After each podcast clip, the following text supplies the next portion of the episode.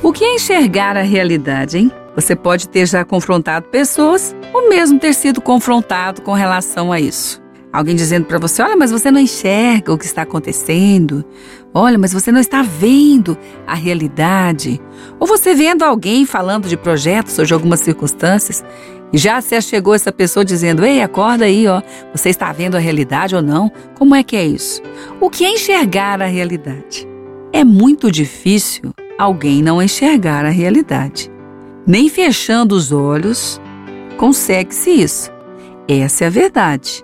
Alguém pode até não querer falar sobre ela, pode até não querer compartilhar ou conversar sobre ela, mas enxergá-la não tem como, ou então não estaríamos vivendo nessa terra. Essa é a verdade do fato. O que acontece então? É que algumas pessoas acham que enxergar a realidade é estar naquela hora conformando-se a ela. Bom, aí já é outro aspecto. Quando alguém não está se conformando a ela, está lutando para mudá-la, alguém já pode dizer: isso é realidade ou ficção? Você está vivendo fora desse mundo. Vivendo fora desse mundo?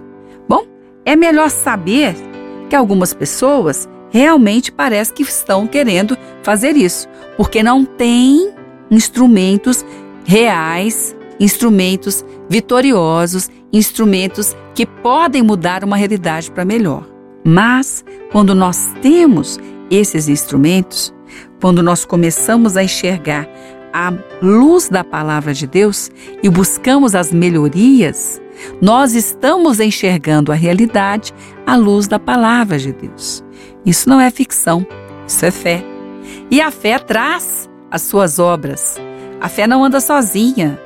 A fé pertence a alguém, veio de alguém e trabalha na circunstância que aquela pessoa está vivendo. Então, essa fé que faz de você um visionário, sim. O que é esse visionário? Alguém que está vendo além daquilo que está vivendo, é ela que vai trazer a obra. Então, quando alguém disser para você, você não enxerga a realidade, porque você está vendo a realidade com os olhos da fé, é bom você responder: eu enxergo a realidade, mas eu não me conformo a ela. Eu não tomo a forma dela, porque eu quero que ela possa ser melhor. E Deus é o Deus que pode e quer produzir melhorias na minha vida, na sua vida, nos lugares por onde andamos.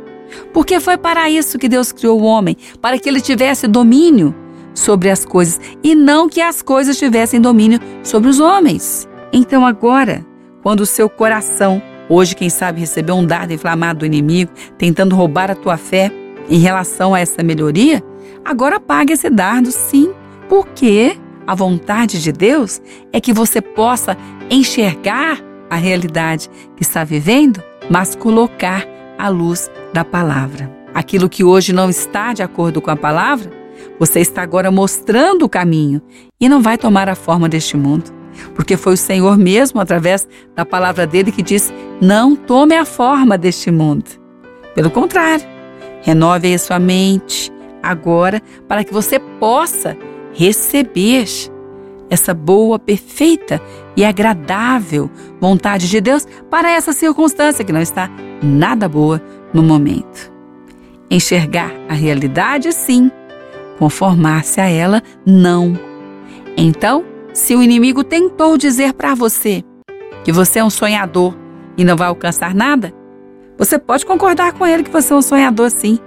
Mas você vai alcançar tudo, porque você sonha na palavra e na palavra você tem toda a possibilidade, legalidade e força para mudar a realidade que você quer mudar agora. É que todos queremos mudar as realidades para bem melhores do nosso dia, da nossa vida.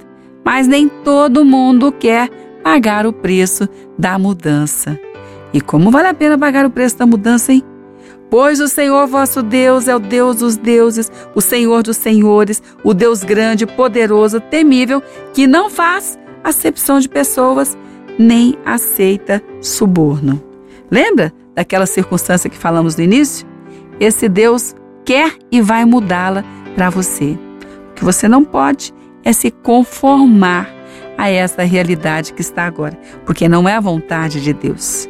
E a vontade de Deus é que você experimente o bom e o agradável daquilo que você está agora esperando nele.